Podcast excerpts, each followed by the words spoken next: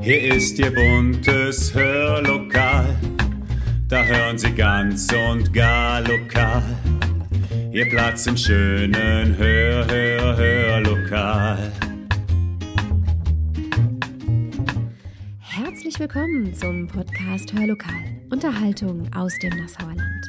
Heute mit einem Abenteurer, der viel lieber Grenzgänger genannt werden möchte.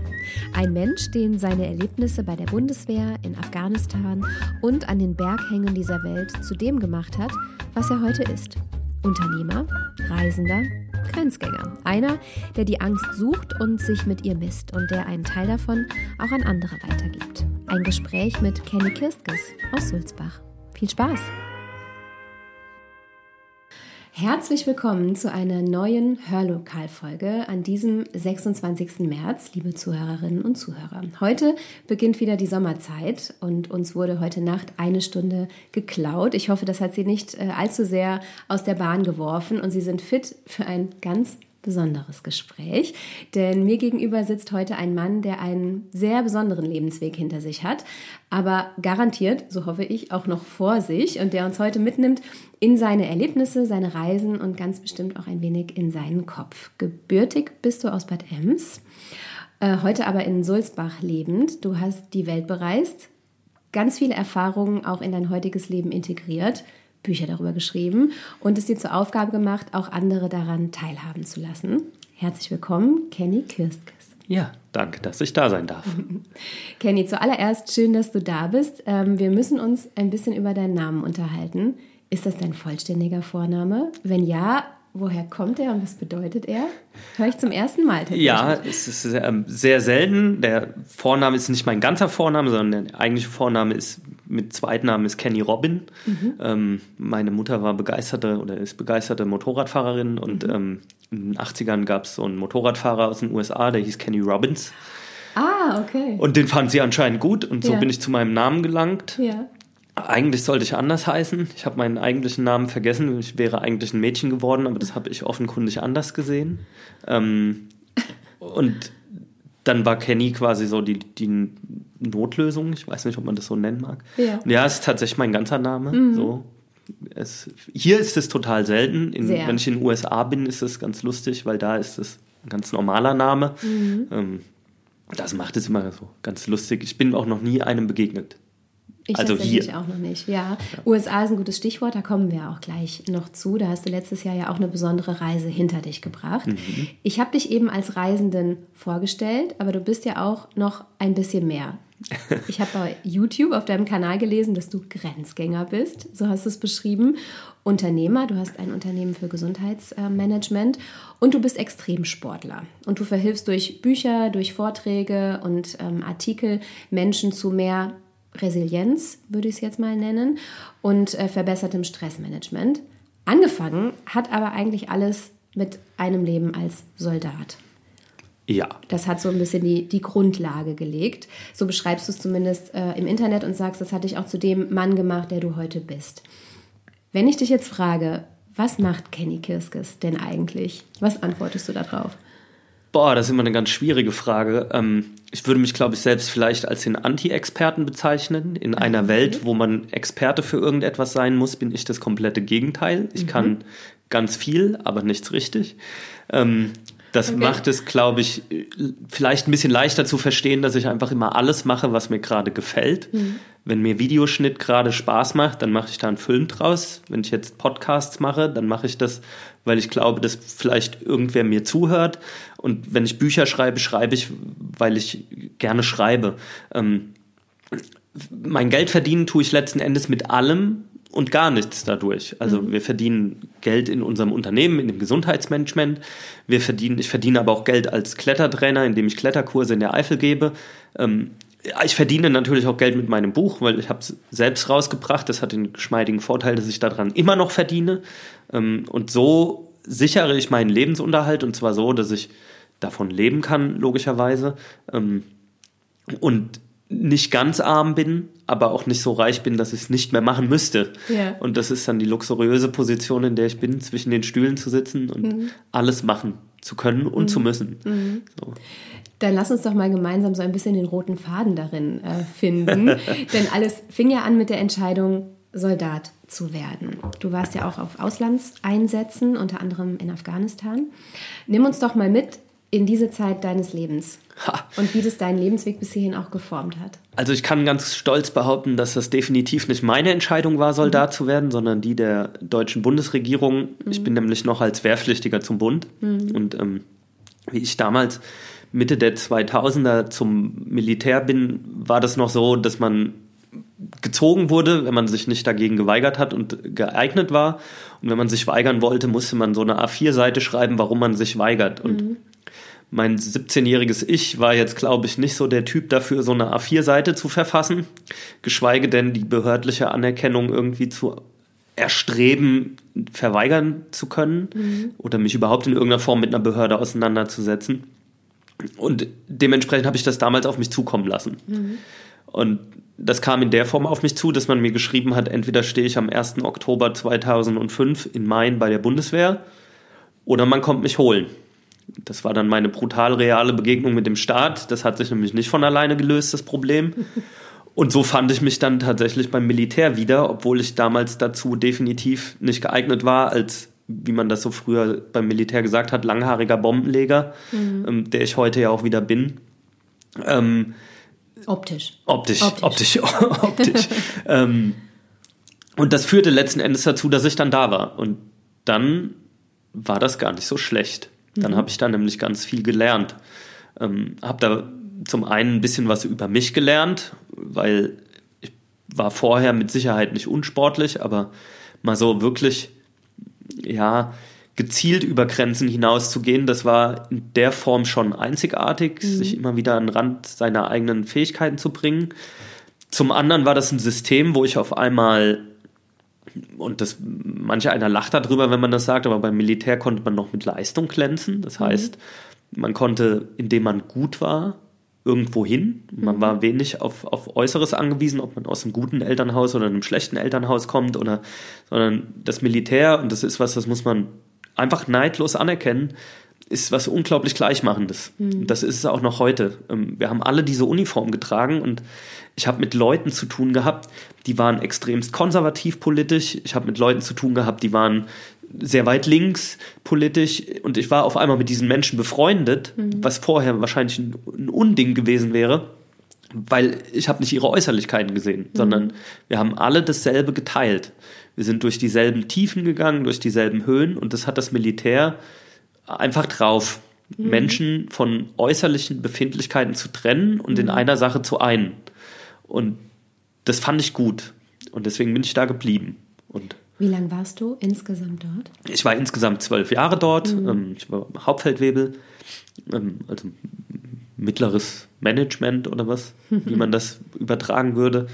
Ich habe eine sehr gute Zeit gehabt, weil ich auch in einer sehr besonderen Einheit war, die sich viel mit Medien beschäftigt hat und durfte aber trotzdem gleichzeitig sehr, ich sag mal, viel Action mitnehmen, was man so sich von der Bundeswehr ähm, vorstellt, in so einer kleinen Spezialeinheit, die auch durchaus sehr exponiert war im, im Einsatz. Also unsere Aufgabe war es quasi mit den Menschen vor Ort Kontakt aufzunehmen und uns quasi so ein bisschen um ihre Bedürfnisse und auch medialen Bedürfnisse zu kümmern. Und dadurch musste man ein gewisses Mindset mitbringen und auch ja damit leben, dass man exponierter ist. Also ähm, ich habe in Menschenmengen gestanden, ich habe mich mit Taliban unterhalten zu einer Zeit, wo man sich nicht mit Taliban unterhielt. Ähm, und stand immer mittendrin und letzten Endes ist man so ein bisschen wehrlos dem Ganzen aufgeliefert, mhm. weil wenn man sich so mit so sechs, sieben Taliban umringt, dann ähm, hat man letzten Endes ja im Zweifelsfall schlechte Karten, egal was mhm. draußen an Sicherheit existiert, aber so nah an einem Taliban existiert dann theoretisch wenig Sicherheit. Aber ich bin ja noch da, dementsprechend war es offenkundig auch nicht so schlimm. Und so habe ich einfach beim Militär immer sehr viel mir wieder rausziehen können. Also ich habe ein unglaublich abwechslungsreiches Berufsleben bei der Bundeswehr unglaublich viele Verwendungen machen dürfen als Ausbilder, hauptsächlich für Führungskräfte. Ähm, eben auch selbst als Führungskraft, was mich definitiv geprägt hat für mein weiteres Berufsleben, weil das ja mhm. auch einer meiner Schwerpunkte ist, Arbeit mit Führungskräften. Ähm, und tatsächlich wirkte das auch in der, in der Rückschau total logisch, dass ich zur Bundeswehr bin. Mhm. Ähm, auch wenn das für mein 16-jähriges Ich nicht so wirkte oder für mein 17-jähriges Ich. Aber erstens habe ich schon immer ein Interesse daran gehabt, mich für Schwächere einzusetzen. Und das ist halt per Definition heute die Aufgabe des Militärs, zumindest zu teilen. Zum anderen äh, hat das schon eine stabile Form von, von ja, Organisation gegeben, in der man so jemanden wie mich, der vielleicht nicht so autoritätshörig war, mal zumindest ein bisschen prägen konnte, was mhm. nicht schlecht war, weil sonst wäre ich, glaube ich, einfach nur so ein Anti geworden. Und das ist nicht unbedingt wertvoll, glaube ich, weil man dann auch nichts bewegen und nichts verändern kann. Wenn man immer nur dagegen ist, egal wofür ich bin dagegen, mhm. dann tut sich da nicht so viel. Und das, das Militär hat mir unglaublich viel Reflexion vermittelt. Mhm. Also politisch, ich habe auf einmal gelernt, dass man sein Vaterland auch lieben kann. Mhm. Dass es durchaus berechtigte Gründe gibt, dieses Land und die Menschen darin und dieses politische System zu würdigen, zu lieben, das zu verteidigen, sein Leben dafür unter Umständen zu geben und auch anzuerkennen, dass es andere Gründe gibt, irgendwo zu helfen, zu interagieren, zu intervenieren. Mhm. Also dass, dass die Welt komplexer ist, als einfach nur, dass manchmal auf dem heimischen Sofa so aussieht. Und das habe ich mhm. beim Bund gelernt. Das habe ich das kam nicht, das war keine weise Schulerkenntnis und das habe ich auch nicht nach der Bundeswehr gelernt, sondern das habe ich bei der Bundeswehr gelernt. Mhm. Wie kam es dann nach zwölf Jahren zu der Entscheidung, die Bundeswehr doch zu verlassen? Also das hat mehrere Gründe. Zum einen wurde mir diese Entscheidung auch abgenommen. Ich bin nämlich schlichtweg kein Berufssoldat geworden. Mhm. Ähm, auf dem anderen Grunde, weil ich mich schlichtweg nie beworben habe. Mhm. Das hat lange Hintergründe. Da gab es mal ein Gerichtsverfahren also nicht von mir, sondern gegen die Bundeswehr. Ähm, und dadurch war das Berufssoldatenverfahren komplett ausgesetzt für mehrere Jahre. Die Zeit, in der ich mich hätte bewerben wollen, war genau diese Zeit, in der das mhm. ausgesetzt war. Wie ich mich dann wieder hätte bewerben können, war ich aber relativ frisch aus Afghanistan zurück, hatte meine Frau kennengelernt und habe so für mich entschieden, dass das nicht der Lebensweg ist, den ich glaube ich gehen will. Mhm. So gerne ich auch beim Militär war und so viele gute Zeiten ich da auch hatte, gibt es halt gewisse Dinge, die sollte man nicht verheimlichen.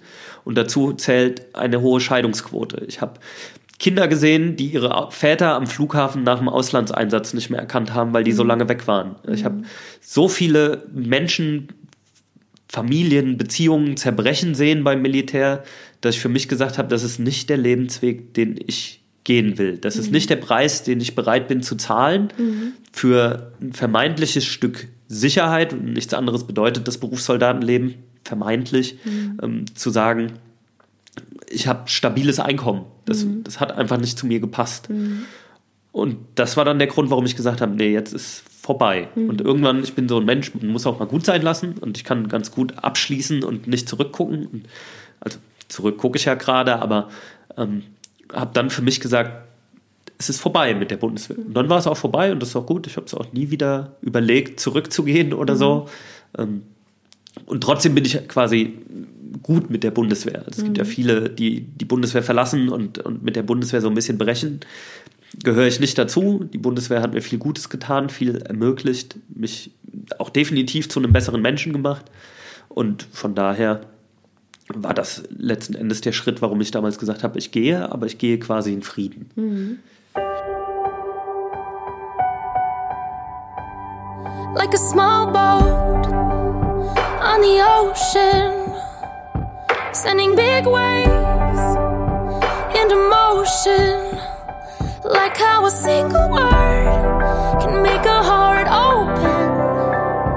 I might only have one match, but I can make an explosion. And all those things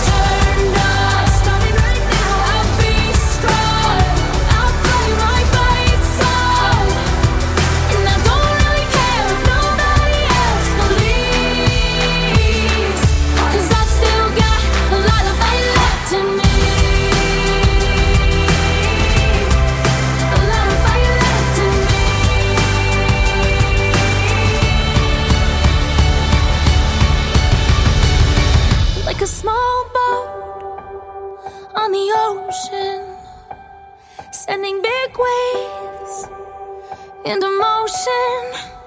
Like how a single word can make a heart open. I might only have one match,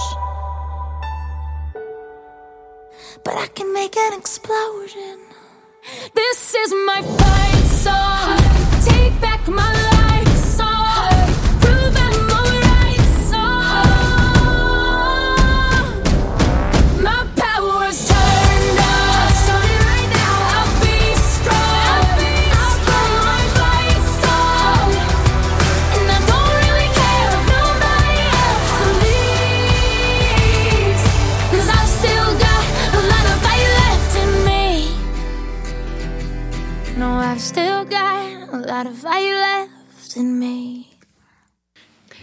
Wie ging es denn dann weiter für dich? Das hat sich dann ja aufgedröselt äh, in viele verschiedene Wege. Ja, das. äh, Eigentlich ging das relativ logisch weiter. Die Bundeswehr bezahlt einem den Übergang ins Zivilleben quasi mit einer Ausbildung. Das habe ich dann gemacht. Ähm, Ich habe mein Abitur nachgeholt und dann ich habe ein ganz gutes Abitur hingelegt. Habe ich gedacht, ich muss studieren. Und dann habe ich gedacht, was würde ich denn gerne studieren? Biologie finde ich gut, ich würde gerne Krebs heilen. Also das muss man sich überlegen, so als 30-jähriger Mann, ähm, Okay. der das Militär verlässt, auf die Idee zu kommen, dass man Krebs heilen will. Also mir war klar, dass ich keinen Krebs heilen werde, aber ich hatte Lust, was Weltveränderndes zu tun. Dachte, Biostudium wäre eine gute Sache. Nach einem Semester musste ich feststellen, dass das definitiv nicht so ist und dass man als über 30-Jähriger in der Uni mit lauter 17-Jährigen tatsächlich ganz schön zu buckeln hat und das alles nicht so einfach war. Und dann habe ich das Studium sein gelassen und habe gesagt, okay, was kannst du denn dann studieren, was letzten Endes irgendwo zu dir passt? Und das war schon die Zeit, wo ich viel über Führungskräfte und Management und sowas nachgedacht habe. Und dann habe ich gesagt, ich studiere Sportmanagement. Das habe ich dann noch viele Jahre studiert und habe während dem Studium auch mein Unternehmen letzten Endes gegründet. Habe dann irgendwann das Studium gewechselt und bin Betriebswirt geworden, weil ich für mich gesagt habe, okay, dieser Fokus auf, auf Sportmanagement, Fußballvereine managen oder sowas, das, das passt mir nicht. Der Betriebswirt deckt letzten Endes das ab, was ich brauche in meinem eigenen Unternehmen.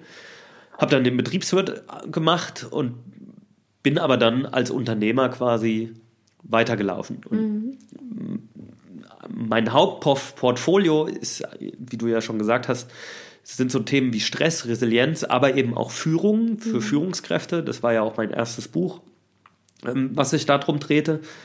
Und letzten Endes ähm, ist das so das, das Hauptportfolio, zu sagen, okay, wir beschäftigen uns irgendwie damit, wie Menschen miteinander interagieren, sowohl im Arbeitsleben als auch im eigenen Leben. Und da dreht sich dann viel um Stress und Resilienz und eben um Führung. Und das sind aber drei Themenkomplexe, die immer miteinander in der Hand, in Hand gehen. Also ein Grund für viel Ärger auf der Arbeit ist am Ende Stress. Und Stress ist ein direkter Auswuchs von Resilienz. Und Führungskräfte sind aber maßgeblich verantwortlich für Stress. Das ist quasi, sie sind die Hauptverursacher von Stress. Also passte das alles zusammen. Und so habe ich das letzten Endes dann ausdefiniert. Und dass das dann zu Büchern kam und zu Filmen oder das passierte quasi von alleine. Ich falle gerne von einem ins andere. Ich bin niemand, der seinen eigenen Lebensweg sehr gut vorzeichnen kann. Dein erstes Buch aus dem Jahr 2021 heißt ja Führe, Ausrufezeichen, mit dem Untertitel Was Führungskräfte vom Militär lernen können. Klingt auf jeden Fall so, als würde sich das auch durch deine Bundeswehrzeit speisen, was du jetzt beruflich machst und was du auch in diesem Buch quasi dann verschriftlicht hast. Ähm, wo, wo sind da Zusammenhänge zwischen dem, was du in der Bundeswehr erlebt hast und was Führung in Unternehmen ausmacht? Ja, die Zusammenhänge sind relativ simpel, denn in Unternehmen findet eins ganz viel nicht statt, Führung. ähm, das Okay. ist was, das können wir gerade als Deutsche aus einer gewissen, und ich will aufpassen, dass ich jetzt nicht die falschen Worte verwende und mir da was zu eigen mache, aber wir haben einen gewissen Umgang mit unserer Vergangenheit, der uns manchmal nicht erlaubt, gewisse Wörter zu benutzen. Und führen und Untergebene oder sowas, das sind alles Worte, die benutzen wir nicht gerne, schon gar nicht im Unternehmensalltag, schon gar nicht im modernen Unternehmensalltag. Das führt aber zu einem großen Problem. Wir benennen das Problem nicht richtig. Denn was ist die Aufgabe einer Führungskraft? Die Aufgabe einer Führungskraft ist es letzten Endes den Untergebenen, und genau da sind sie untergeben, denn sie haben keine Chance, ohne die Führungskraft letzten Endes was zu tun. Die Aufgabe der Führungskraft ist aber, ihnen den Rücken frei zu halten. Und oftmals passiert das nicht, weil Führungskräfte gar nicht mehr wissen, wie man den Rücken frei hält, weil die ihre eigene Aufgabe als was ganz anderes definieren. Und in der Management-Theorie gibt es tausend Möglichkeiten, wie man was warum zu führen hat.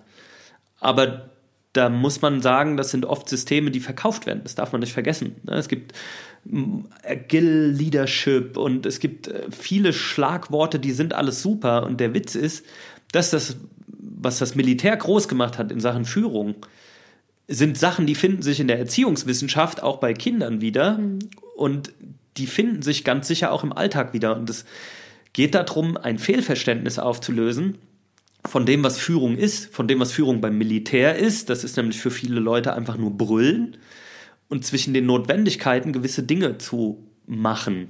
Und mein Buch beschäftigt sich bestimmt nicht damit, was eine Führungskraft zu seinen Untergebenen oder Mitarbeitern oder Teammitgliedern, wie man sie nennen mag, sagen soll, damit man besser miteinander befreundet ist. Das ist nicht die Aufgabe dieses Buchs. Das ist aber auch gar nicht meine Intention, sondern meine Intention ist, jemandem zu vermitteln, wann er was wie zu führen hat und warum. Denn es gibt immer Momente, in denen die Führungskraft einen Schritt vortreten muss und muss quasi zeigen, was sie kann. Indem es um Rückenfreihalten geht, indem es um Verantwortung geht, indem es auch um Schuldigkeiten teilweise geht und in denen es um ganz klare Kommunikationsrichtlinien geht. Wer tut was, wann, wo, wie, wozu. Und das geht einfach unter im Alltag. Und damit beschäftigt sich mein Buch. Das heißt, es beschäftigt sich nicht damit, wie gehen wir in der Kaffeeküche miteinander um, sondern wie gehen wir miteinander um, entschuldige die klare Wortwahl, wenn die Kacke am Dampfen ist. Und das ist der Moment, in dem Stress entsteht. Und das ist der Moment, in dem viele Führungskräfte eher ausgehen wie so ein Licht. Und das lernt man beim Militär, dass man dann, wenn es drauf ankommt, nicht mehr ausgeht wie ein Licht, sondern dass man dann vortritt und sagt, hier bin ich, wo ist das Problem, wie kann ich es lösen? Also geht es auch um eine gewisse Form von Haltung, die ich als Führungskraft haben muss. Durchaus, durchaus. Es geht auch um Haltung, wobei ich probiere, das nicht auf irgendwelche Soft Skills runterzubrechen. Darauf probiert man es manchmal zu reduzieren, sondern eher auf Organisationsschemata. Also eben eine klare Planung, wenn ein Problem auftritt. Wie analysiert man das? Wie geht man das an? Und wie kommuniziert man das dann? Wie trifft man einen Plan? Erstaunlich viele Führungskräfte. Und das Lustige ist, Menschen, die keine Führungskraft sind, sondern der simple Untergebene, die geben mir oft recht, während die Führungskräfte das immer von sich wischen und sagen, nein, bei uns ist es nicht so. Ähm, führt genau zu dieser Bias, zu diesem Fehlwahrnehmen, nämlich dass Führungskräfte glauben, sie haben alles unter Kontrolle, während die Untergebenen das ganz anders wahrnehmen. Und ähm, der Plan dahinter ist, dass eine Führungskraft eigentlich immer eine Lösung parat zu haben hat. Und das ist ganz einfach, wenn man gewisse Systeme, gewisse Denkmuster verinnerlicht. Und die sind beim Militär einfach schriftlich fixiert. Die sind ganz klar definiert. Die, beim Militär weltweit. Mein Buch dreht sich nicht um die Bundeswehr, sondern eigentlich um die meisten Militärsysteme dieser Erde. Ähm, und da muss man vom Militär selbst nicht viel halten, aber die funktionieren millionenfach. Das heißt, du bist dann eher auch ein Fan von steilen Hierarchien als von selbstorganisierten Teams. Nee, das will ich gar nicht sagen. Das ist nämlich dann wieder dieser Irrglaube, wie Militär funktioniert. Militär funktioniert nämlich eben nicht durch steile Hierarchien. Die gibt es. Die sind auch da, die müssen auch da sein. Die gibt es übrigens in jedem Unternehmen. Das ist nämlich ist eine der Leitthesen meines Buches quasi. Wenn die Kacke nämlich am Dampfen ist, gibt es einen, der die Verantwortung trägt. Verantwortung ist unteilbar. Das ist so ein blöder Satz vom Militär, der stimmt aber. Am Ende gibt es nur einen, der dafür bezahlt. Mhm. Da kann der Angestellte es vermasseln, die Führungskraft trägt aber die Schuld und die Konsequenzen aus dem Handeln aller Beteiligten trägt beispielsweise der Firmeninhaber. Also es gibt am Ende, wandert alles auf eine verantwortliche Person zu. Und das wird in flachen Hierarchien gerne so wegnegiert. Und das ist das, was mich daran stört. Beim Militär gibt es ganz oft flache Hierarchien, nämlich immer dann, wenn etwas nicht genug Bedeutung hat, dass die Führungskraft sich definitiv darum kümmern muss. Mhm. Dann gibt sie nämlich einfach nur einen Handlungsrahmen vor, linke, rechte Grenze, so sagt man beim Militär. Und in der darf der Untergebene völlig frei handeln. Und man würde sich wundern, wie unfassbar oft das der Fall ist. Weil das sind ja nicht 200.000 devote Soldaten, die sich total gerne einen ganzen Tag lang anbrüllen lassen und sich daran letzten Endes glücklich reiben, sondern das sind ja alles denkende Menschen, ganz unfassbar viele Studierte, sehr kluge Leute. Das sind Menschen, die gehen in die Wirtschaft. Das sind Millionen Menschen durch die Bundeswehr gelaufen. Die sind ja nicht alle dämlich. Mhm. Das wäre ja arrogant, das zu behaupten. Sondern es gibt einfach Momente, in denen es drauf ankommt und da übernimmt die Führungskraft. Und flache Hierarchien können in allen anderen Momenten wunderbar sein. Mhm. Sie müssen sogar. Mhm. Sie müssen sogar. Wer in Afghanistan war und beispielsweise schlimme Situationen durch hatte, also wenn man mit Tod und Verwundung konfrontiert wird, der erwachsene, gestandene Männer und Frauen wirklich, wo man sagt, das sind letzten Endes Menschen, die können töten, das sind Kampfmaschinen. Wenn man sieht, wie die da sitzen und heulen, mhm. weil da jemand verwundet wurde, weil da jemand gestorben ist, weil die ein totes Kind gesehen haben oder sonst was, mhm. dann merkt man relativ schnell, dass da mit strikten Hierarchien nichts mehr ist, mhm. sondern da sind flache Hierarchien. Mhm. Da braucht es nämlich den Vorgesetzten, der sich dazusetzt und jemand mal in den Arm nimmt oder so. Das sind ganz oft Sachen, die im Zivilen finden die gar nicht statt. Mhm. Und dann stellt man sich aber im Zivilen hin und redet von eben diesen Sachen. Und das ist das, was ich mit dem Buch verneinen will. Mhm. Also es geht nicht darum, seine Menschlichkeit zu verlieren, was quasi oft so dargestellt wird, sondern es geht ganz viel darum, zu sagen, ähm, eine Organisation dann zu haben, wenn es drauf ankommt. Und das ist nun mal nicht ständig, aber regelmäßig. Und dann kann gar kein Stress erwachsen, beziehungsweise der Stress wird zeitgerecht abgepuffert, mhm. ordentlich verteilt auf alle. Weil das die meisten Probleme, die so im Führungsalltag zwischen Führungskraft und Teammitglied, Untergebenen oder wie man sie nennen will, existieren, sind eigentlich Kommunikationsprobleme mhm. und Organisationsprobleme. Mhm. Das ist ja nicht der Aufgabe inhärent, das ist ja nicht aus der Ausga Aufgabe gewachsen, sondern da ist eine Fachkraft, die kann mit der Aufgabe ja umgehen. Dafür ist sie ausgebildet im, im besten Falle und eine Führungskraft, die genau dafür da ist, das rundherum zu organisieren. Und dann kommen aber irgendwelche Faktoren dazu, die Chaos verursachen. Und jetzt müsste einer sich darum kümmern, dass die Fachkraft wieder ihrer Aufgabe recht, gerecht werden kann. Und das ist die Führungskraft.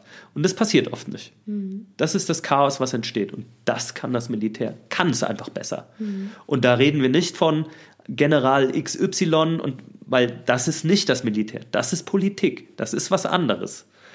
Das ist nicht Kern meines Buches, das wird mir nämlich oft quasi vorgeworfen. Aber die Bundesverteidigungsministerin oder der Bundesverteidigungsminister, das sind Politiker. Das ist was ganz anderes. Mhm. Bundeswehr und Politik sind, es ist kompliziert, äh, aber das sind zwei verschiedene Paar Schuhe.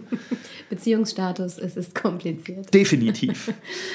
ähm, du hast jetzt gerade die Themen ja schon angesprochen. Stressmanagement, Resilienz sind Dinge, mit denen du dich täglich äh, umgibst.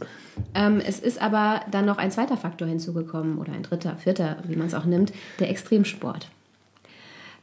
Erzähl uns doch mal, wie du dazu gekommen bist und was das überhaupt für ein Extremsport ist. Ja, also ich bin Kletterer ähm, und dabei nicht nur Sportkletterer, sondern ich bediene eigentlich so ziemlich bis auf das Höhenbergsteigen und das ähm, Eisklettern, was bei uns jetzt gerade zwar möglich wäre, wenn ich rausgucke, aber einfach nicht so mein Portfolio entspricht, ähm, bediene ich alle Spielformen des Kletterns, also auch das Alpinklettern, auch das extreme Klettern, was auch durchaus mal gefährlich ist.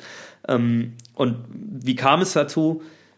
Die Grundlagen wurden schon beim Militär gelegt, wo wir zusammen klettern gegangen sind.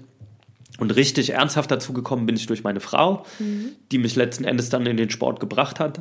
Mhm. Und von da an war das ein Selbstläufer. So Climbing saved my life. Es ist letzten Endes etwas, was ähm, extrem gut tut, mir extrem gut tut, weil es ganz viel mit einem macht, auf ganz vielen verschiedenen Ebenen. Erzähl, was, was macht das mit einem? Ähm, also das, das Erste, was es letzten Endes mit einem macht, ist einen den konstanten Kampf mit seinem eigenen Kopf zu versetzen. Denn der große Glaube, den manchmal die Menschen haben, dass Kletterer keine Angst vor Höhe haben oder auch überhaupt keine Angst haben, der ist natürlich Quatsch. Die meisten von uns haben ständig Angst. Und die haben auch sehr viel Angst. Und dagegen anzukommen und darüber hinwegzugehen und damit zu leben und zu arbeiten und da durchzugehen, das ist einfach Teil dieses Sports. Gleichzeitig dreht sich ganz viel um Scheitern. Klettern dreht sich um 95 Prozent der Zeit um Fallen. Meistens scheitert man und, und fällt. Ähm, und manchmal funktioniert es. Das heißt, man muss ganz viel Arbeit in was reinlegen. Man muss quasi fleißig sein und da sind wir wieder bei Grenzen, über seine eigenen Grenzen hinausgehen. Es geht darum, an etwas zu wachsen, etwas zu üben, etwas zu machen und daran immer wieder zu scheitern, bis es irgendwann klappt. Da hat das Klettern so eine metaphorische Ebene, wo man einfach sagt, dieser unbesiegbare Fels, mit dem man ja gar nicht in einem Wettstreit streben kann, weil das ist einfach ein, ein Stück Stein, was da seit Millionen Jahren steht und trotzdem kann ich da so viel rein interpretieren, dass ich jetzt tagelang über einen Stein reden könnte. Ähm, das, das macht was mit einem kopfmäßig und das, das hat was unglaublich Befreiendes. Und auch das ist wieder was, was man mit Führungskräften oder so sehen kann. Ähm, Menschen in der Wand werden ehrlich. Das ist, ich gehe total gerne mit Menschen klettern, um mal zu gucken, wie die so drauf sind, weil Menschen in der Felswand sehr ehrlich werden, weil es gibt wenig Raum für Selbstdarstellung. Erstens, wenn man Angst hat und zweitens, wenn es unter einem 20, 30, 40 Meter in die Tiefe geht. Das hat auch so diesen geschmeidigen Vorteil, dass es ähm, da einfach keinen Raum für, für Zum nicht Weglaufen. echt zum Weglaufen und auch für Nicht-Echtheit gibt, weil letzten Endes da sind wir alle echt. Das ist, ist einfach so. Also ich habe noch niemanden kennengelernt, der sich an der Felswand verstellen kann. Macht die Angst ehrlich? Ja, ich würde durchaus sagen, es ist zum einen die Angst. Ähm, Das hat aber auch viel mit Vertrauen und Ausgesetztheit zu tun. Also ich bin ja in dem Moment, wo ich mich an so ein Seil hänge und jemand anderem mein Leben buchstäblich in die Hand gebe, also definitiv in die Hand gebe, macht der unten einen Fehler an seinem Sicherungsgerät, führt das potenziell einfach zu meinem Niedergang. Ich bin jetzt bestimmt nicht der König im anderen Vertrauen schenken, aber da muss ich. Und das macht wieder was mit einem.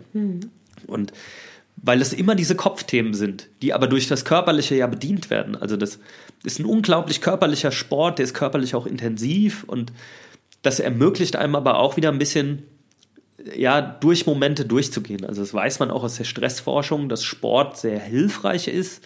Gerade Sport, in dem man wenig Zeit hat, zum Beispiel zum Grübeln. Also oft glaubt man, Laufen wäre gut gegen Stress. Das stimmt so nur halb. Laufen gegen Depressionen oder Stress funktioniert nur so halb, weil man hat, unfassbar viel Zeit zum Nachdenken. Und das ist dann nicht so förderlich. Beim Klettern habe ich die Zeit nicht, sondern ich kämpfe gegen die Zeit, weil ich kann nicht ewig da hängen. Ich kämpfe gegen meine eigenen körperlichen Fähigkeiten und gegen meinen Kopf. Und manchmal gibt es da einfach nur, Angriff ist die beste Verteidigung, es gibt nur den Weg vorwärts. Und ähm, da lernt man dann gleichzeitig unglaublich viel. Also meistens lernt man es erst, wenn man wieder unten ist, weil man währenddessen keine Zeit hat. Und das, das schafft letzten Endes diese, diese Vielfältigkeit in diesem Sport, aus der man so viel ziehen kann. Warum es nicht einfach nur ein Sport ist. Also es ist einfach viel mehr als ein Sport, sondern es ist auch eine Philosophie, eine Lebenseinstellung und das ist das, was der Extremsport und die Bundeswehr wieder gemeinsam haben. Ne? Diese vielen Ebenen, auf die es einen letzten Endes packen und berühren kann.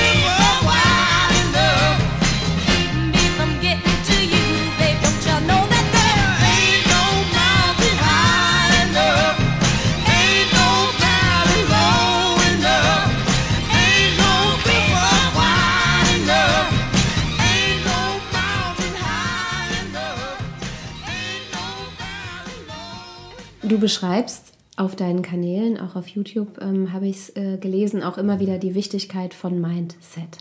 Hast du jetzt auch gerade schon mal erwähnt. Erklär doch mal allen Zuhörerinnen und Zuhörern, die diesen Begriff noch nicht so richtig kennen, was ist das überhaupt? Was ist Mindset und was ist es für dich? Also das ist ganz schwierig, wenn man mal in die, ich bin so ein großer Freund der Wissenschaft, ähm, wenn man mal in die Wissenschaft guckt, ist der Begriff Mindset gar nicht ordentlich definiert. Sondern da taucht er viel in so Selbsthilfeliteratur auf und findet in der Psychologie, spielt er eine eher un untergeordnete Rolle. Das hat viele Gründe, aber einer ist mit Sicherheit, weil jeder was reininterpretiert, was ihm selbst darunter passt. Das ist was, wogegen ich gerne aktiv gegenrede, da bin ich kein Freund von. Deswegen habe ich auch in einem Podcast mal gesagt, Mindset ist Bullshit, was natürlich nicht stimmt. Aber Mindset ist letzten Endes, glaube ich, nach meiner Überzeugung, so ein Sammelsorium aus der Fähigkeit, eigene Fähigkeiten abzurufen. Also zum Beispiel Mut, aber auch ähm, der Umgang mit Angst, Risikomanagement, also ganz viele Themen, die, die sich letzten Endes in meinen eigenen Fähigkeiten begründen. Das ist aber auch der Wille, also einfach diese, diese Überzeugung, etwas tun zu wollen, und ist am Ende auch so ein bisschen äußere Faktoren. Also so das Zusammenspiel mit, ich muss auch mal Glück haben. Wie sind die Rahmenbedingungen? Habe ich heute einen guten Tag? Habe ich heute einen schlechten Tag?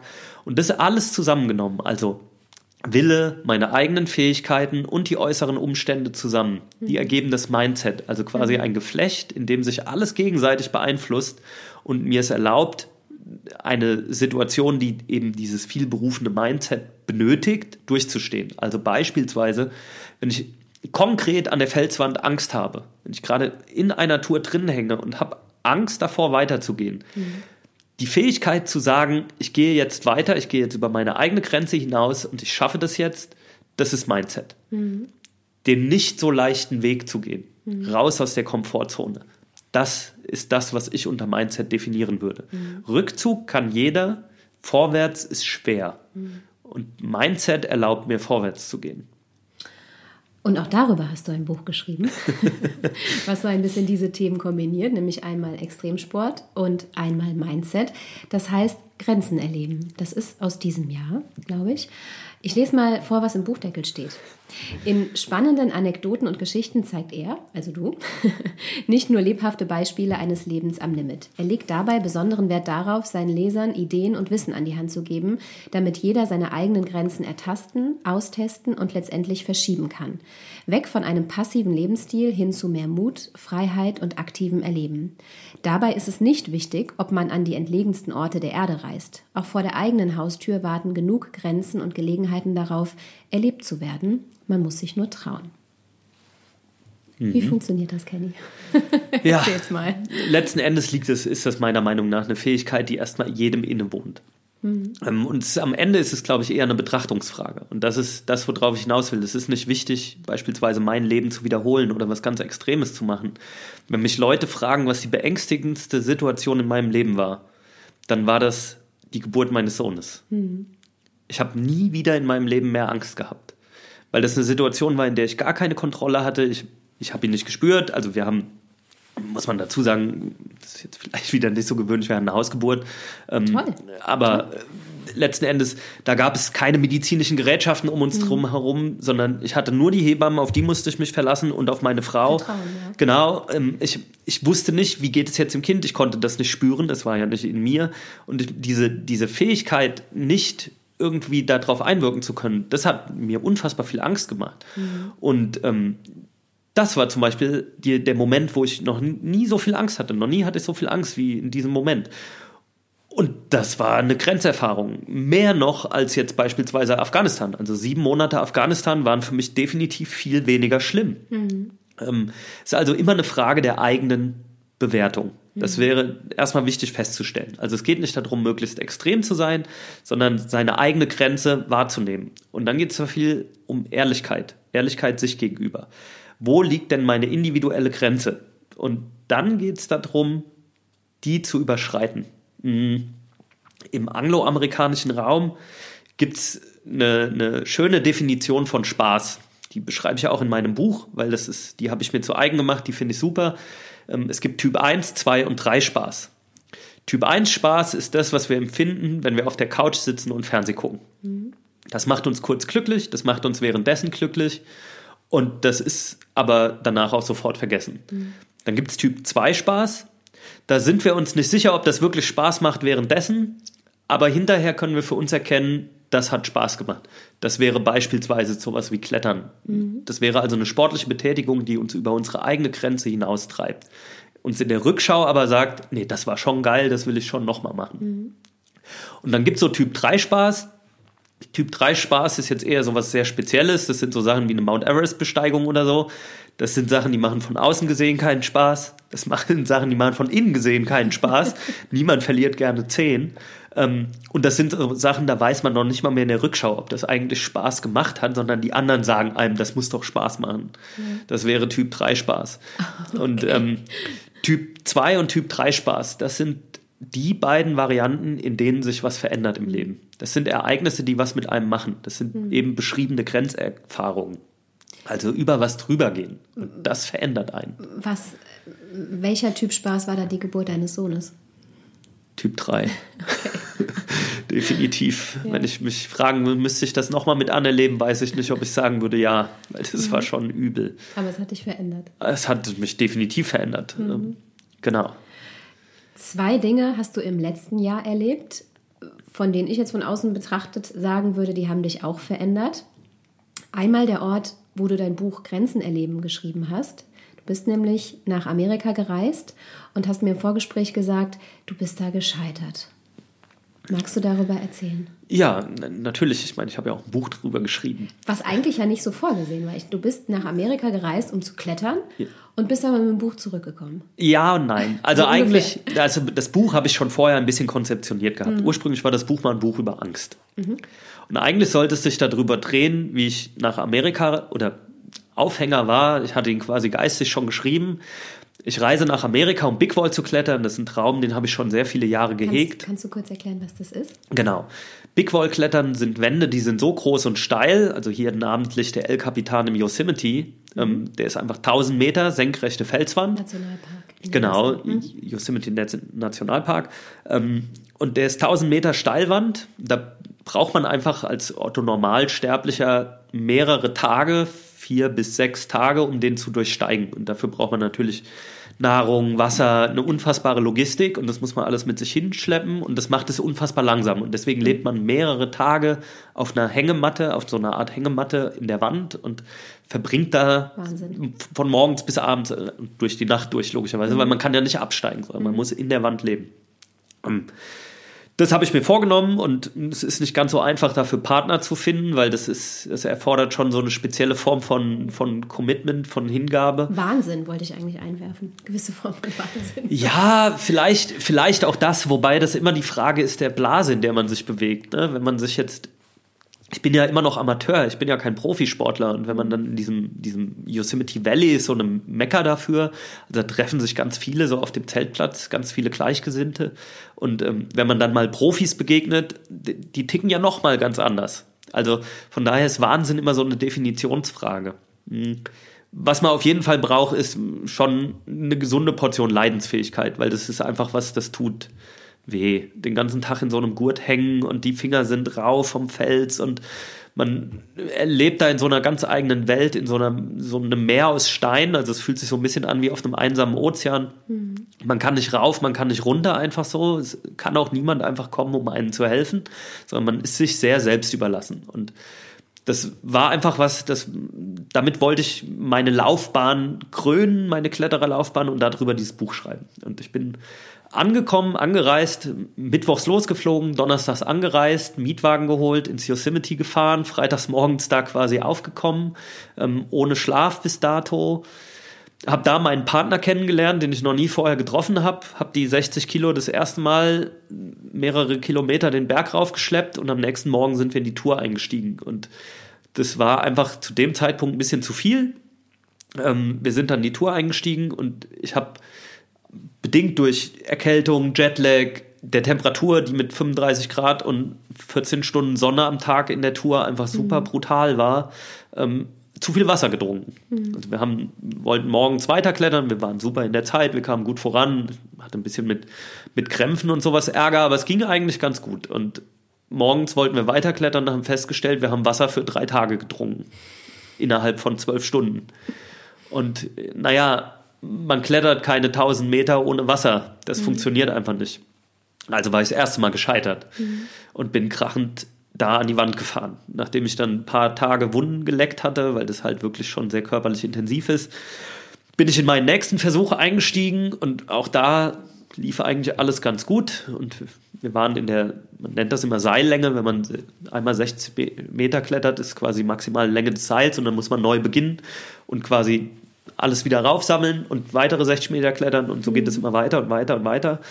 Und wir waren in der zweiten Seillänge, so auf 90 Metern Höhe ungefähr und ich bin einfach total blöd abgerutscht und die Sicherungen, die ich mir gelegt hatte, die haben auch nicht so gehalten, wie sie sollten. Und dann fand ich mich zwölf Meter weiter unten vor, was jetzt nicht problematisch war in dem Sinne, also ich habe mir die Ferse ein bisschen geprellt, gebrochen, keine Ahnung, der Arzt hat nie drauf geguckt, es hat ein paar Monate gedauert, bis es nicht mehr wehgetan hat, aber es war aushaltbar und trotzdem war die Tour da vorbei, weil auch mit einer geprellten Ferse, die hatte so ein gesundes Lila, ähm, steigt man keine 1000 Meter Wand durch.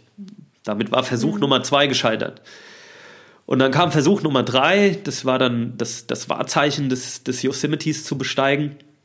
Den Halfdome, ganz ikonischer, berühmter Berg, der aber entgegen meiner Erwartung schon eine sehr alpine Herausforderung ist. Also es braucht knappe 20 Kilometer bis zum Wandfuß, also bis man überhaupt startet. Ähm, man muss unfassbar viel Ausrüstung mitschleppen und meine Aufgabe war, das quasi alles vorzubereiten, weil mein Partner wiederum freitags erst konnte. Der war Amerikaner, der musste arbeiten. Der konnte erst freitags. Montags wäre ich geflogen. Plan war quasi, freitags abends einzusteigen, sonntags abends auszusteigen und montags sitze ich im Flieger nach Hause. Und ja, dann habe ich mich bei der Vorbereitung davon, also ich habe die ganze Ausrüstung hochgeschleppt und vorbereitet und dann musste ich absteigen. Dabei habe ich den einen oder anderen Fehler gemacht, mich verlaufen, einen schlechten Weg gewählt, schlechte Entscheidungen getroffen, so ist es manchmal. ähm, Und habe mir die Schulter verletzt. Und mit einer verletzten Schulter steigt es auch wieder ganz schlecht 1000 Meter Wände durch. Und damit war auch der Versuch gescheitert. Und damit waren meine drei Wochen USA, fast vier Wochen USA vorbei. Und aber ich konnte jetzt keinen früheren Flug nehmen. Oder hätte ich vielleicht schon gekonnt, entsprach aber nicht so meiner, meiner Vorstellung davon. Also habe ich mich quasi hingesetzt und habe angefangen zu schreiben. Und habe angefangen darüber zu schreiben, dass äh, ich gescheitert bin. Und so entstand letzten Endes so ein bisschen das Buch. So, der Amerikaner würde sagen, so on the run. Also es ist einfach so währenddessen entstanden. Die Konzeption, die ursprünglich mal vorgesehen war, die habe ich nach knapp zehn Seiten über Bord geworfen gehabt und es lief von alleine und am Ende kam ein Buch raus, was sich irgendwie liest wie ein Ratgeber manchmal, aber eigentlich gar keiner sein will, weil man aus Büchern kein Mindset lernt. Das ist meine feste Überzeugung. Ähm, Aber der Gedanke ist eher zu inspirieren. Das war dann eher so mein Gedanke. Zu, zu zeigen, dass auch ich, der sich wirklich selbst für sehr normal hält, also ich bin kein Profisportler, niemand bezahlt mich für meinen Sport. Ähm, ich bin auch kein besonders ungewöhnlicher Mensch. Ich kenne tausend Menschen, die sind stärker, härter, besser, klüger als ich. Ähm, nur ich habe irgendwie, habe es halt aufgeschrieben.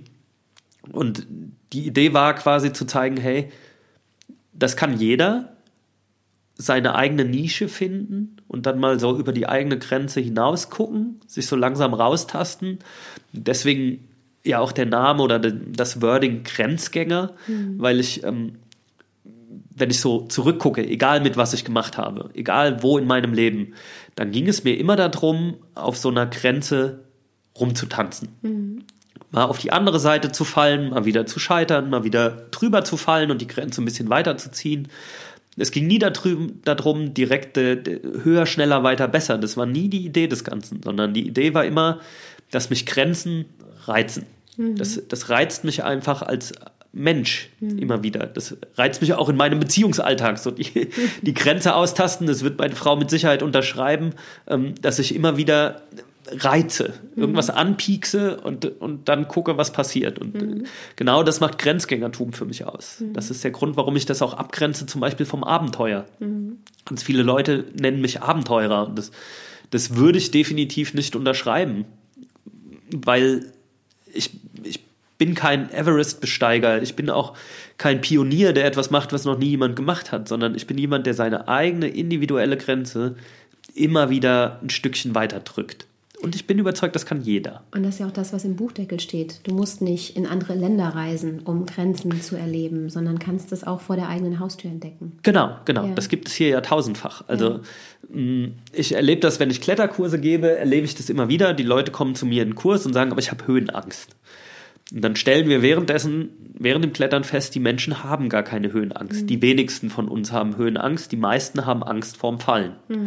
Das, mh, das lässt sich relativ leicht festmachen. Höhenangst hat man meistens schon, wenn man irgendwo raufguckt. Menschen, die Angst empfinden, wenn sie wo raufgucken, haben typischerweise Höhenangst. Wenn ich ein Hochhaus hochgucken kann und habe davor keine Angst, habe ich auch keine Höhenangst. Vereinfacht gesagt. Ähm, sondern ich habe Angst vorm Fallen. Und das ist aber was, das kann man lernen. Gerade so im Klettersport, wo man dauernd fällt und Fallen nicht per se was Schlimmes ist erstmal. Ähm, und dann wachsen die über sich selbst hinaus. Also ich habe in jedem Kurs ist immer mit zum Beispiel Abseilen verbunden, ist immer Teil des Kurses, das zu lernen, sich abzuseilen. Und ich habe immer einen dabei, der Angst hat oder eine. Das ist immer ganz normal. Also ich muss immer einmal Psychologen am Feld spielen und neben den Leuten sitzen und sie quasi da durcharbeiten. Und die Leute schaffen es jedes Mal. Also dieser blöde Klettererspruch, runter kommen sie alle, der stimmt. Also am Ende schafft es jeder und jeder selbst. Ich musste noch nie jemanden irgendwie aus der Wand zerren. Das ist mir noch nie passiert.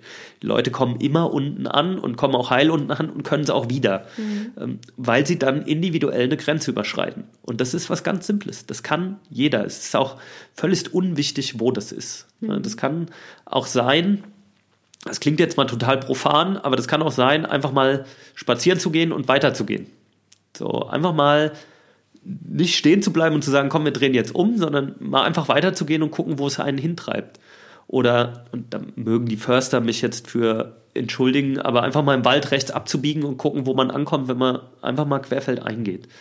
Das, das kann schon zu Grenzerlebnissen führen. Ne? Das, ohne dass man sich dabei umbringt natürlich, aber mal was machen, was einem nicht so gewöhnlich wäre. Ne? Mal den eigenen Hintern Es sind ja auch eher die Grenzen im Kopf, die man da sprengt und nicht unbedingt die körperlichen. Genau, Grenzen, genau. Wenn man jetzt einen Weg links statt rechts geht. Also es ist ja ganz einfach, auch wenn gerade online in Social Media gerne ein anderes Lied gesungen wird. Aber körperliche Grenzen zu sprengen funktioniert nur auf eine Art und Weise, nämlich Training. Man, man geht nicht auf einmal irgendwo draußen spazieren und ist zu übermenschlichem in der Lage. So funktioniert das nicht. Körperliche Grenzen sprengt man nicht einfach mal so. Die sind gar nicht zu sprengen, so eben. Das kann die, die vielberufene Mutter, deren Kind unterm Auto liegt, die ein Auto hochheben kann. Das, da mag das funktionieren, aber in, dieser Situation sind wir ja Gott sei Dank nicht. Ähm, das heißt, körperliche Grenzen überwinden wir nur durch Training. Die geistigen Grenzen wiegen aber auch viel, viel schwerer. Das muss man einfach mal akzeptieren und hinnehmen, dass lange bevor die körperliche Grenze erreicht wird, die geistige schon lange abgeschlossen hat. Das ist uns Menschen zu eigen. Das, das ist so. Das heißt, mal drüber gehen, wenn der Kopf sagt Nein, ist schon automatisch eine Grenzüberschreitung. Das muss nicht viel sein, aber in dem Moment, wo ich dieses Stückchen weitergehe, bin ich definitiv drüber gegangen. Ne? Und ich, ich meine das immer gerne an Beispielen fest. Ich habe so ein, so ein Konzept für mich selbst entwickelt, ähm, der, ich nenne das mal übertrieben, Selbstbestrafung. Wenn ich äh, nach unten gehe, bei uns im, vom, vom Schlafzimmer ins Wohnzimmer und stelle fest, ich habe was vergessen, dann könnte ich mich auf die Couch setzen und sagen, ah, ich habe es halt vergessen. Und ich bestrafe mich aber zum Beispiel damit, indem ich sage, nee, jetzt gehe ich gerade erst recht wieder hoch und hol's. Oder wenn ich sage, ich habe vergessen, den Müll rauszubringen, dann gehe ich gerade nochmal zurück und bringe den Müll erst recht raus. Das, ist, das mag total profan erscheinen. Aber indem ich es nicht entschuldige, das Verhalten, sondern es quasi sofort abstelle, einfach mal in den sauren Apfel beiße, ähm, ist ja schon eine Grenzüberschreitung getan. Und das ist, Schatz, ich habe die Schokolade vergessen, während man abends auf der Couch sitzt. Das kann zu der Erkenntnis führen, dass jemand anders für mich aufsteht oder ich stehe einfach gerade selber nochmal auf. Dieses immer einen Schritt weiter. Das, das ist das, was über die Zeit hinweg sich selbst Grenzüberschreiten erst erlaubt. Also das fängt nicht im Großen an. Man muss sich nicht zu Hause hinsetzen und sagen, oh, morgen will ich den Mount Everest besteigen. So funktioniert es nicht. So funktioniert es übrigens auch nicht bei Profisportlern. Die machen das auch im Kleinen. When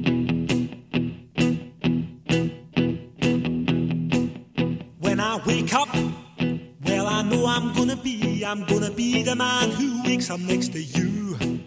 When I go out, yeah, I know I'm gonna be, I'm gonna be the man who goes along with you. If I get drunk, well, I know I'm gonna be, I'm gonna be the man who gets drunk next to you. And if I heaver, yeah, I know I'm gonna be, I'm gonna be the man who's heavering to you. But I would walk 500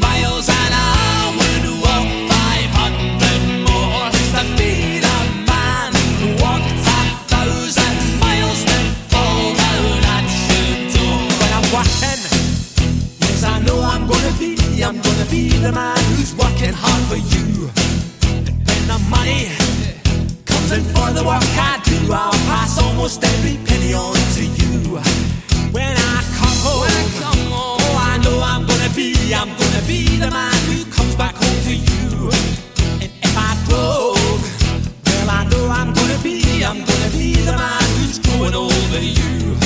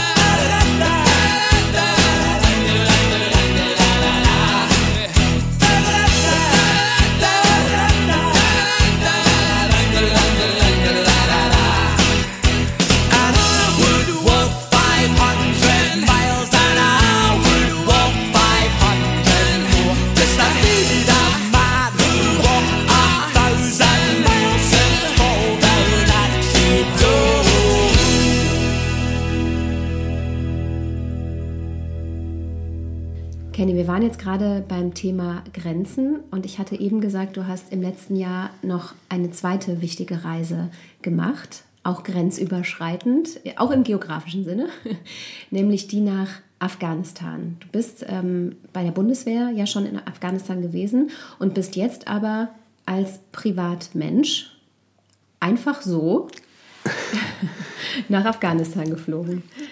Das musst du erzählen, wie Ja. es- zu dieser Idee kam. Also es, es, es war gar keine Idee, sondern es war wie so oft im, im Leben eine Verkettung äußerer Umstände. Ähm, Das ist, letzten Endes ist das durch ganz viele Zufälle passiert. Ich habe letztes Jahr zur Veröffentlichung beziehungsweise einfach nur zur, zur Bewerbung meines ersten Buchs ein Interview mit einem YouTuber gehabt. Und das war eine, eine YouTube-Reihe, ein recht bekannter YouTuber. Ähm, eine YouTube-Reihe, in der er sich mit ehemaligen Soldaten unterhält über ihr Leben, ihr Thema und was sie halt so tun. Und ähm, wir hatten eine gute Zeit zusammen und irgendwann rief er mich auf einmal an, eine Weile nach der Ausstrahlung von diesem ganzen YouTube, also von seinem Interview, und sagte, hey, pass auf, mich hat jemand angerufen ähm, von einer Produktionsfirma und ich sollte mit nach Afghanistan und ich habe aber keine Zeit so und ich habe aber gesagt, du würdest die vielleicht mal anrufen, weil ich kann mir vorstellen, du passt dazu. Und so war es dann auch. Ähm, ich habe dann mit einer mit, mit einer Produktionsfirma angefangen zu sprechen und die machten einen Film darüber, über einen ehemaligen Soldaten, der zurück nach Afghanistan geht. Und dann ging es nur darum, komme ich mit, ja oder nein. Und dann ging das alles relativ schnell. Und innerhalb von zwei Wochen nach dem Telefonat saß ich schon im Flugzeug nach Dubai, um mir bei irgendeinem afghanischen Taliban in Dubai ein Visum abzuholen und nach Afghanistan zu reisen. Ähm, aufgrund unglücklicher äußerer Umstände, die sich um Drehgenehmigungen und sonst was drehen, ähm, ist aus dem Film dann nichts geworden mit mir. Ähm, aber ich habe meinen eigenen Film darüber gemacht, weil ich gesagt habe, okay, diese Zeit, ich war, ich glaube, acht Tage oder neun Tage in Afghanistan. Ähm, Du, du warst dann alleine dort. na, wir waren mit einem Team da. Ja. Also wir waren insgesamt eins, zwei, drei, vier, zu fünft. Mhm. Ähm, eben die Journalisten und ich. Und genau, haben dann einfach da verschiedene Sachen für einen Film gemacht, ähm, die wir so machen konnten. Also ich war in dieser Zeit nur in Kabul, leider, weil wir eben Kabul nicht verlassen durften. Äußere Umstände, es hat mit dem Ramadan zu tun gehabt, das würde jetzt hier zu weit führen. Es war einfach Pech, das muss man halt auch so sagen, dass wir nicht, nicht weiterkamen. Ähm, und habe dann aber meinen eigenen Film daraus gemacht, weil ich gesagt habe, okay, das ist was, das, das muss erzählt werden. Das, das kann einfach nicht so stehen bleiben, dass ich jetzt hier war, als zu diesem Zeitpunkt noch, das war im April 2022, ähm, da hatten die Taliban gerade mal acht Monate das Land übernommen. Und ich war ja zehn Jahre vorher bereits in Kunduz. Und ähm, das war damals schon eine sehr wilde Erfahrung, letzten Endes ähm, Afghanistan. Und das hat sich für mich richtig angefühlt, da nochmal hinzufahren. Ich bin ja einem Abenteuer jetzt generell nicht abgeneigt. Das, das ist mir generell schon zu eigen, dass ich Abenteuer mag. Und habe da halt eine Welt vorgefunden, die ich nicht erwartet hatte. Und ähm, diese Zeit, diese paar Tage da in Afghanistan, haben mir aber ein Bild von einem anderen Afghanistan serviert. Ein Bild, was ich zehn Jahre zuvor definitiv nicht hatte wo man eigentlich erwarten sollte, dass man ja ein relativ umfassendes Bild von einem Land hat, wenn man sieben Monate da war. Ähm, und habe dann eben diesen besagten Film darüber gemacht und habe einfach festgestellt, dass es hier so eine, so eine Gemengenlage an Zielgruppen gibt, die irgendwie von Afghanistan berührt wurden, aber die keine Lobby haben, über die keiner zusammenspricht. Und das alles, dieses ganze Thema Afghanistan auf einmal keine Rolle mehr spielt. Also auch bis heute ich habe Politiker angeschrieben, ich habe Fernsehpersönlichkeiten angeschrieben, ich habe eigentlich jeden angeschrieben, der es nicht hören wollte. Und ich meine, natürlich bin ich jetzt auch ein Niemand, der keine Lobby hat, aber ähm, es hat niemand reagiert. Das ist der Wahnsinn. Es hat wirklich niemand irgendwie reagiert. Alle tun so, als gäbe es dieses Thema nicht mehr. Und das ist was, das fand ich irgendwie hochgradig verwerflich. Das, das ging nicht in mein politisches Ich irgendwie rein. Bei, bei allem Sport oder sonst was bin ich dazu so politisch, dass ich sage, das, das kann man so nicht stehen lassen, darüber muss man reden. Wie hast du denn Afghanistan wahrgenommen bei deinem Besuch? Was ist das für ein Land für dich? Also, wer, wer sagt, er hat Afghanistan verstanden, der lügt. Das wäre mal Punkt eins, den ich unterschreiben muss, weil ähm, das ist so ein kompliziertes Land. Als äh, aus der Historie heraus am Reißbrett entstanden, durch Kolonialisierung, durch äußere Umstände, durch Einflüsse von Religion, durch Einflüsse von letzten Endes, da sind Stammesvölker mit dabei, also da sind noch ganz archaische Strukturen, da, da hängt so viel drin, dass es so ein kompliziertes Land ist und Afghanistan ist so wild. Also wild ist einfach das einzig richtige Wort. Ne, ähm, das habe ich im Film leider nicht mehr mit drin, weil die Aufnahmen einfach nicht reingepasst haben in, in das Konzept des Films. Aber wir waren in einem Vergnügungspark in der Nähe von Kabul und da war ein Riesenrad und das hat sich mit einer Geschwindigkeit gedreht. Ich habe dann noch Videoaufnahmen von. Das ist ungefähr die achtfache Geschwindigkeit von dem, wie sich ein Riesenrad hier dreht. Die Menschen saßen da drin und waren am Schreien, weil sich das so schnell gedreht hat. Und das ist für mich Afghanistan. Diese Wildheit. Also selbst das selbst das Riesenrad für Kinder ist völlig übertrieben, weil die einfach kein Gespür für ein bisschen haben, sondern Afghanen können nur viel und das, das macht aber toll. So, die, die können viel nett sein, die können viel kämpfen, die können viel feiern, die können alles irgendwie viel, was vielleicht auch so mit dieser Kultur zusammenhängt, dass da halt immer ums Leben gekämpft wird. Dass die immer ja eigentlich am, am nächsten Tag hängen, muss man ganz ehrlich so sagen. Und das macht dieses Land aber so wild und so frei irgendwie auf seine Art. Das ist, ich weiß, das klingt ein bisschen wirr, aber in seiner Gefangenheit, in dieser archaischen Kultur ist es gleichzeitig so ein freies Land, weil die Menschen irgendwie ihren Weg gehen. Und das, das, das hat es irgendwie für mich aufregend gemacht, weil diese zehn Jahre vorher beim, beim Militär habe ich das natürlich ganz anders kennengelernt. Da ist mir ein Land begegnet, was halt hauptsächlich probiert hat, mich umzubringen, übertrieben gesagt. Da war einfach eine rein lebensfeindliche Kultur. Wir waren da als Westler in Kundus, was mh, definitiv nicht der Ort ist, wo man als westlicher Soldat sein wollte, ähm, weil das einfach kein guter Ort für Soldaten war. Wir haben wirklich viel Scheiße gesehen. Da ist wirklich einfach, ich meine, Afghanistan in Kundus hat die Bundeswehr kämpfen gelernt und das auf blutige Art und Weise. Also das ist ein ganz schwieriger Ort und dann komme ich zurück in dieses Land und es zeigt mir was ganz anderes. Es- es- Ich habe eine ganz andere Erwartungshaltung erfüllt bekommen. Das war gar nicht das, was ich erwartet hatte. Und das Tolle ist, und so geht es, glaube ich, jedem, Afghanistan lässt einen immer zurück mit so einem Gefühl des Unfertigseins. Also ich bin vor zehn Jahren da weg und hatte das Gefühl irgendwie, ja, mit dem Land bist du nicht fertig geworden. Und jetzt bin ich wieder da weg und hatte wieder das Gefühl, mit dem Land bin ich nicht fertig geworden. Allerdings irgendwo auch auf eine gute Art und Weise. Also ich konnte meinen meinen Frieden irgendwo mit Afghanistan schließen und muss einfach sagen, mh, dieses Land hat ein Recht dazu, dass man irgendwie ein Herz für es entwickelt, dass man irgendwie eine Möglichkeit findet, eine Kultur findet, wie man damit umgehen kann. Weil so zu tun, als ob es das nicht gibt, das ist einfach nicht fair. Auch, auch weil da der Menschheit was entgeht, glaube ich. Ne? Also man lernt da viel übers Menschsein, würde ich behaupten.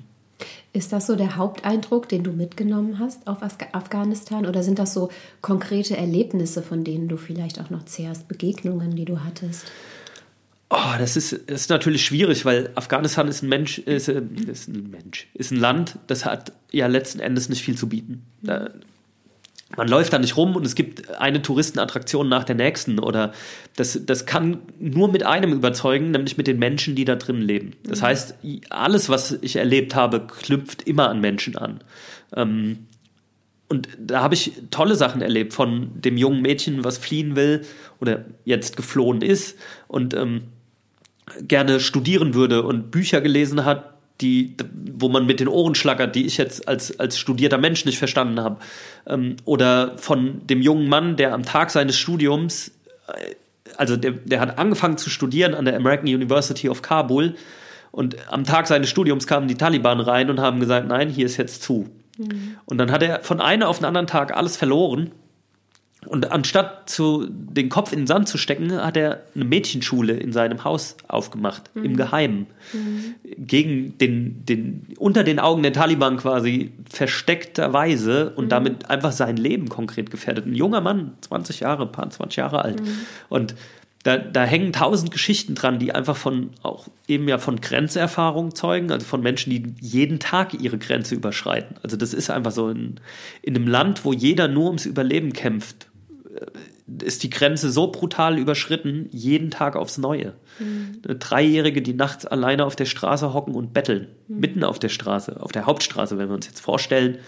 Auf der B9 säße abends um 12 ein Dreijähriger, das geht mir als Vater eines Dreijährigen einfach gar nicht in, die, in den Kopf rein. Und da war es einfach Realität. Ähm, da ist der Tod ist manchmal in Afghanistan so viel näher als das Leben. Und das schafft den Leuten aber auch eine Freiheit, weil sie haben ja nichts mehr zu verlieren. Ne? Und da, Afghanistan zehrt davon, dass tausend Menschen tausend Geschichten erzählen würden und keine gleich der anderen. Und das macht es irgendwie so spannend und toll und erfordert einfach, dass man darüber redet. Das ist mein großes Anliegen. Nicht, weil die Geschichten alle so toll sind, sondern weil wir einfach als Menschheit da gegenüber eine Verantwortung haben, da auch mal hinzuhören. Und darüber hast du einen Film gemacht, den man auf YouTube sich anschauen kann. Vielleicht kannst du uns überhaupt kurz erzählen, wie kommen wir zu deinen Veröffentlichungen? Es gibt zwei Bücher, kann man im Buchhandel bestellen. Die kann man im Buchhandel durchaus bestellen, genau. Das, die sind bei Amazon veröffentlicht. Der Buchhandel weigert sich gerne mal. Aber die können das. Die sind dazu in der Lage. Ansonsten kriegt man sie auf Amazon.